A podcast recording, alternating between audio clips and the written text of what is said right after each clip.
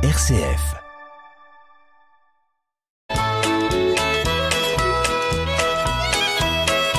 Bonjour à tous, bienvenue dans notre émission Le patrimoine en question. Bonjour Marie-Laure. Bonjour Hubert. Une question d'un auditeur posée sur l'adresse mail Le patrimoine en question, tout attaché avec un S à question, un point, chalon, rcf.fr. La question d'aujourd'hui est intéressante euh, et est un peu dans le courant des problématiques qu'on rencontre actuellement avec l'augmentation du pouvoir d'achat et la dégradation du pouvoir d'achat justement des retraites.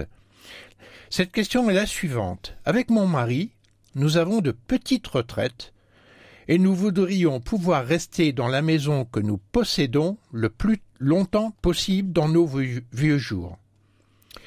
Je précise que cette maison n'intéresse pas nos enfants. Quelles sont les possibilités pour transformer la valeur de cette maison en un revenu? D'accord. Voilà, la question, elle est simple et aussi c'est une question qui peut intéresser beaucoup de monde. Qu'est-ce qu'on peut faire Qu'est-ce qu'on peut conseiller à notre auditeur dans cette situation?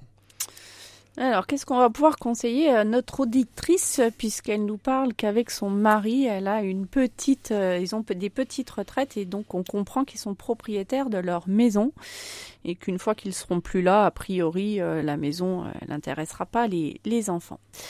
Euh, donc pour un couple qui a une maison, qui a des faibles ressources, euh, on comprend qu'ils ont peut-être envie euh, d'utiliser une partie du capital de cette maison pour soit les aider dans leur quotidien pour rester le plus longtemps dans leur maison, ou soit pour profiter de leur de leur retraite. Alors on va peut-être pouvoir envisager la vente de la maison.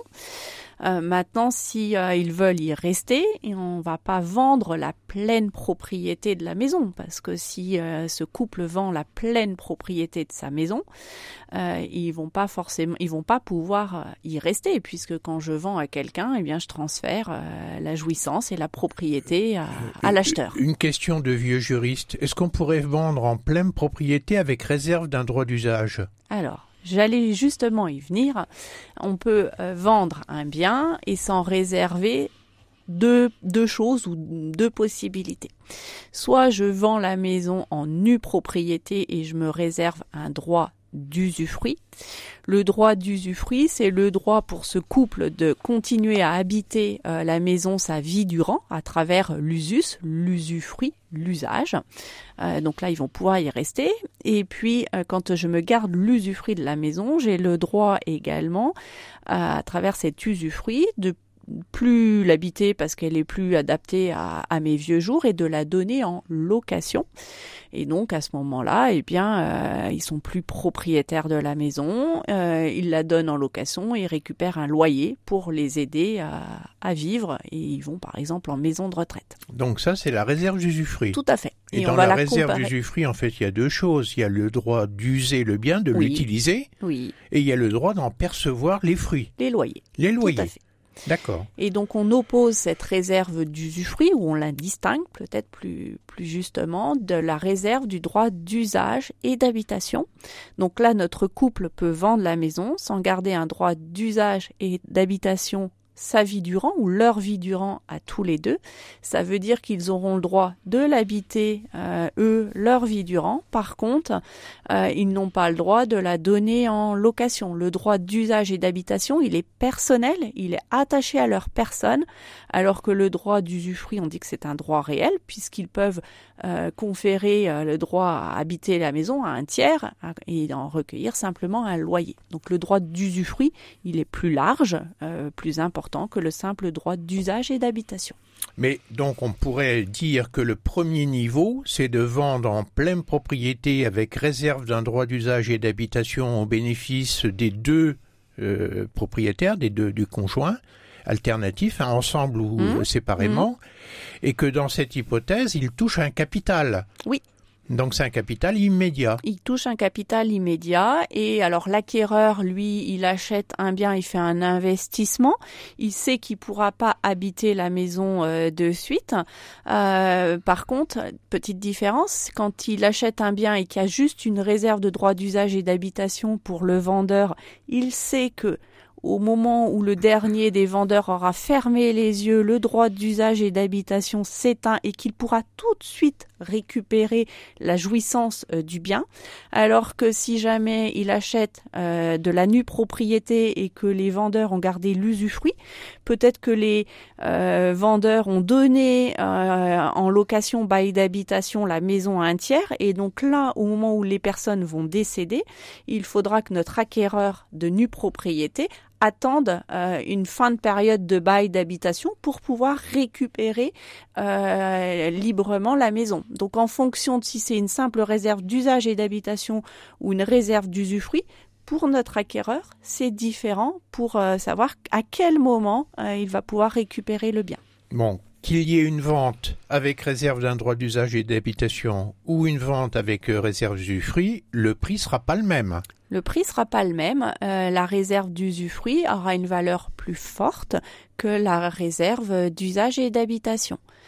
Euh, normalement, pour évaluer ça, on fait une, euh, une, évaluation économique. On regarde l'espérance de vie euh, de, des usufruitiers. Est-ce qu'ils sont un? Est-ce qu'ils sont deux? Et puis la valeur euh, locative du bien en question. Oui, c'est les fameuses tables de mortalité qui, en fonction de l'âge du vendeur, déterminent l'abattement oui. qu'il va y avoir sur le capital, puisque le capital ne sera obtenu qu'au moment du décès, quoi la valeur complète. Donc ça, c'est euh, une possibilité, mais dans les deux cas, euh, c'est vrai qu'on peut rester dans les lieux. Euh, et ça, ça, ça, répond à la question de notre auditeur. ça répond à la question si ça les intéresse de toucher le capital tout de suite et en totalité, on n'en parle plus ensuite et puisque c'est le décès qui va entraîner le principal modification juridique ensuite. Et si on veut avoir un revenu complémentaire, comment faut-il s'y prendre? Donc là, ce que vous voulez me dire, c'est qu'au lieu euh, de vendre le bien en, en nue propriété ou avec une simple réserve, euh, un simple réserve de droit d'usage et d'habitation, on va combiner ça avec euh, une rente viagère. En fait, c'est un autre problème. Non. Parce que le capital qu'on a touché sur la vente en, en avec une réserve de droit d'usage ou le euh, réserve d'usufruit, on peut aussi le placer dans un système qui va nous permettre d'avoir une rente mensuelle. Alors, on peut le placer sur un capital effectivement qui va faire une euh, une rente euh, une rente viagère, mais je peux aussi tout simplement vendre mon bien avec soit une réserve d'usufruit, soit une réserve d'usage et d'habitation, ça s'appelle un, un viager occupé, avec donc une vente en viager. Alors c'est quoi précisément? Alors une vente en viager, euh, donc c'est une vente euh, déjà sur lequel il y a un aléa, c'est-à-dire que ne serait pas une vente en viager et serait requalifiable soit par des héritiers, soit par l'administration fiscale, si à un moment donné la personne qui vend en viager, elle est gravement malade et qu'elle va euh, mourir dans très peu de temps. Il y a la présence de de l'aléa. La rente en viager, euh, c'est euh, une vente classique, c'est-à-dire que la maison, elle est vendue, et simplement l'acquéreur, au lieu de verser le prix de la pleine propriété, le prix de la nue propriété, il va s'acquitter euh, de la valeur de la maison sous forme euh, d'une rente, d'une valeur tous les trimestres, tous les semestres, tous les ans, jusqu'à euh, la fin de la durée de vie de notre vendeur ou de nos deux vendeurs, puisque notre viager, il peut être sur deux têtes, euh, le couple là en, question. Alors, on va prendre un petit exemple. Imaginons que cette maison, elle vaut 150 euh, 000 euros. D'accord. On décide de la vendre en viager. Euh, en viager, on trouve un acquéreur. Compte tenu de l'âge des vendeurs, on nous dit le prix du c'est 105 000 euros. Non, on peut pas dire ça. On peut dire c'est 150 000 euros à payer sur une période qui est la vie des vendeurs. Tout à fait. Alors après, au moment où ils vont vendre en viager... Mais il y aura une réserve quand même de... Parce que la vente en viager n'impose pas obligatoirement de rester dans les lieux. Tout à fait. Donc euh, si euh, les personnes, comme c'est le cas de nos auditeurs, veulent rester dans leur maison, on va partir sur un viager occupé avec soit une réserve d'usufruit, soit une réserve d'usage et d'habitation. Donc les 150 000 peuvent devenir 100 000 par exemple. Tout à fait. 120 ou ça dépend ce qu'on va faire. D'accord. Et ensuite, les 100 000 euros, euh, soit il y a une partie qui est payée tout de suite comptant, qu'on appelle le bouquet, par exemple, sur les 100 000 euros, il y a 30 000 euros euh, qui sont versés tout de suite. Ça fait une rentrée d'argent pour nos vendeurs, un capital, et ils peuvent s'en servir, je sais pas moi, pour faire des travaux dans leur maison. Refaire la cuisine et refaire le toit. Exactement. et puis le reste, les 70 000 dans notre exemple, eh bien, ils vont être convertis en une somme qui va être versée tous les ans ou tous les semestres ou tous les trimestres. La vie durant de nos de, l'un et de l'autre jusqu'au décès du dernier. Tout à fait. Et, et ça, et c'est ce capital de 70 000 qui est converti en fonction des tables de mortalité. Exactement. On va regarder pour arriver à faire ce calcul quel est l'âge de nos personnes, quelle est la rentabilité du bien, quelle est leur espérance de vie, etc., etc. Donc en fait, moi je, retiens qu'il y, a, il y a deux possibilités. la vente en nue propriété avec réserve d'usufruit est quand même intéressante si on veut garder la possibilité obligé de partir en maison de retraite, par exemple, de donner en location et d'avoir des loyers sa vie durant. Donc là, c'est plutôt la vente en nue propriété avec réserve d'usufruit.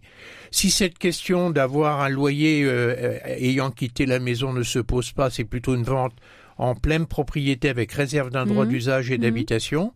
Et dans l'un comme dans l'autre des cas, soit le capital, on le gère indépendamment du, de l'acheteur, avec une compagnie euh, qui va vous verser une rente en fonction du capital versé, hein, une rente viagère, soit avec une vente en viager. Tout à fait. Donc on s'aperçoit qu'il y a quand même des possibilités euh, assez intéressantes pour transformer la valeur de cette maison on a un revenu pour euh, avoir des vieux jours plus confortables. Mm. Après, il faut se préoccuper de savoir si dans la région considérée, la vente en viager se pratique beaucoup, s'il y a des acquéreurs qui vont être intéressés. Je sais que dans des régions euh, soit parisiennes, soit des régions euh, Côte d'Azur, etc., touristiques, ça se pratique peut-être plus facilement que dans nos régions. Que dans nos régions, à nous.